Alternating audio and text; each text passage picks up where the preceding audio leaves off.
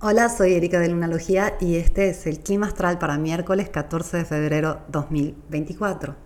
Feliz San Valentín. Hoy tenemos un día, wow, eh, bastante característico. Para empezar, me encantaría saber cómo sentiste esa conjunción de Sol a Plutón el día de ayer. Estuvo fuertecita, ¿verdad?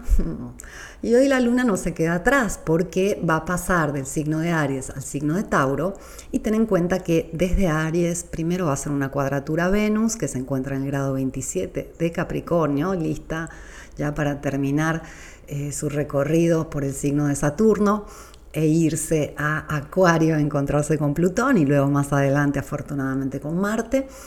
Y luego, pasando a Tauro, la luna hace cuadratura a Plutón, cuadratura a Marte, luego va a ir en dirección, obviamente, de Mercurio.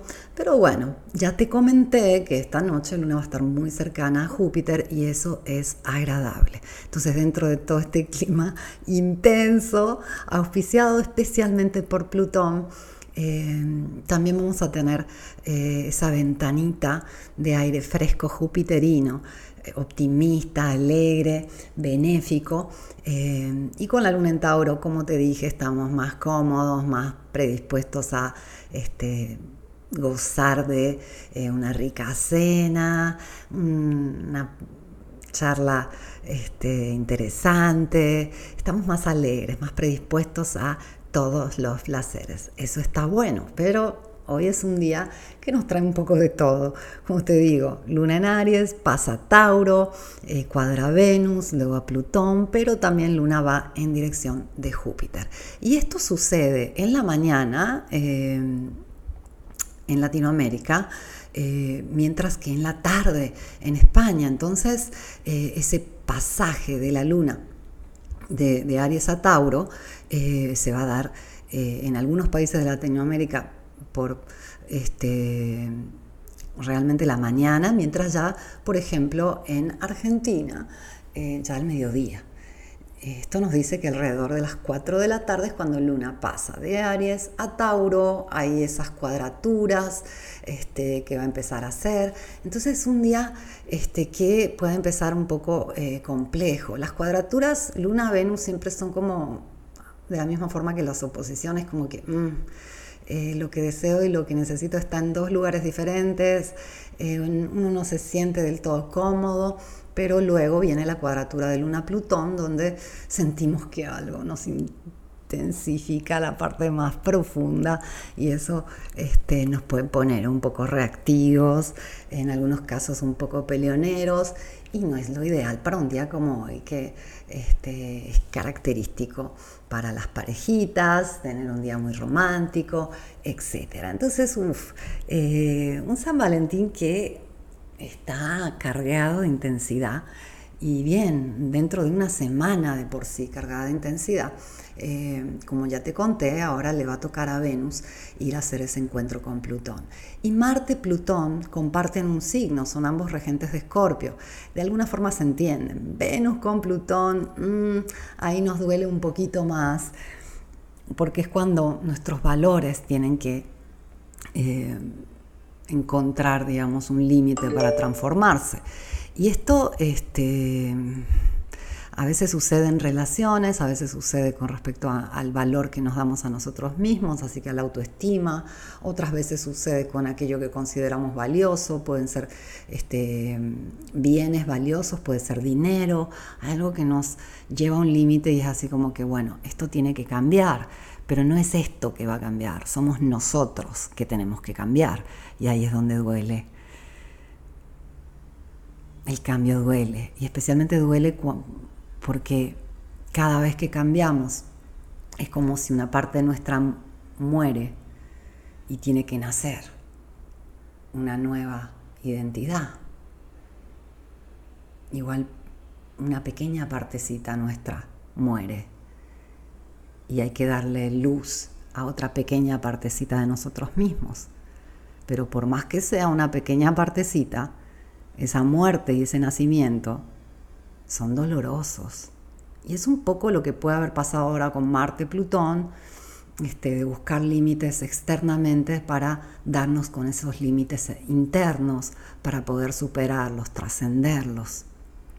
Y Plutón tiene que ver con esa parte en sombra, inconsciente de nosotros mismos, una parte que no vemos o no aceptamos o, no queremos este, reconocer y que nos asusta o nos disgusta. Y la única forma de, de trascenderla es abrazarla, es a través de la aceptación que podemos iluminar esa sombra, recuperar un espacio interior que dejamos ahí cancelado, encerrado, oscurecido. Y esto nos confronta con el hecho de que quizás no es tanto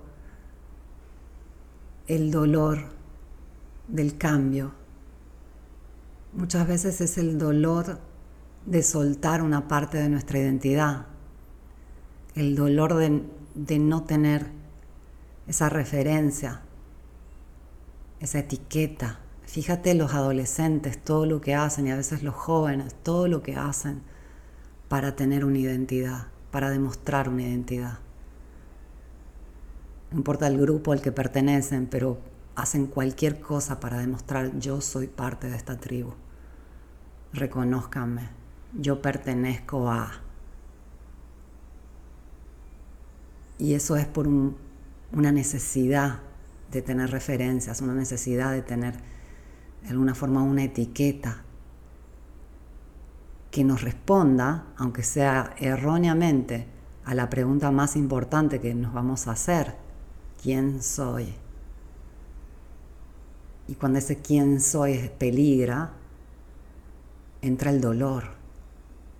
Pero justamente es un dolor de, algo que no estamos viendo, algo que no estamos reconociendo. Somos esa identidad que muere y somos esa identidad que renace y sobre todo somos aquel que presencia esa transformación.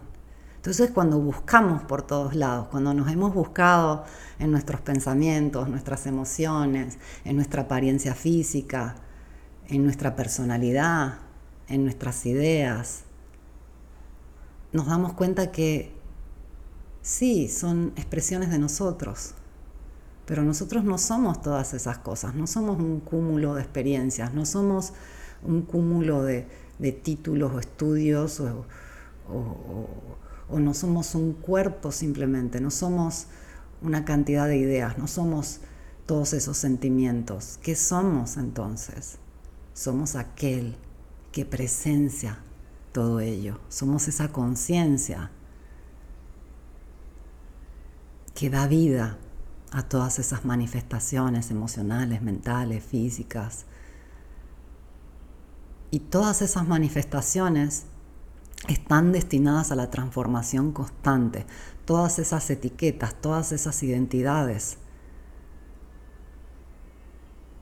están destinadas a morir. Lo único que nos habita, que es eterno, es justamente esa conciencia, el alma, experimentando desde todos los niveles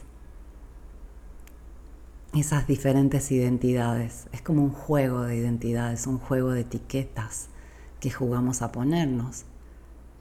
Venimos al mundo, nos ponen un nombre, nos dan una nacionalidad, nos toca un cierto tipo de cuerpo, un cierto tipo de carácter, y sobre eso vamos hilando y bordando y buscándonos. Y jugamos a ser aquellos que no somos para reconocernos. Jugamos a tener más de una identidad, a ser que el doctor, que el amigo, que la pareja, que el hijo, que el padre, que el astrólogo. Es un juego de etiquetas, de personajes. Justamente personalidad viene de ahí, de las máscaras que se usaban en el teatro.